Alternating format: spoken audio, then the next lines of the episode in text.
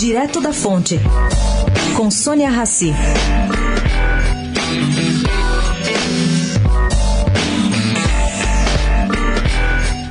Enquanto o Rodrigo Maia, que quer se reeleger presidente da Câmara, se aproxima de Bolsonaro, ainda não há sinais do que pode ocorrer no Senado, onde circula, por enquanto, só o nome de Simone Tebet.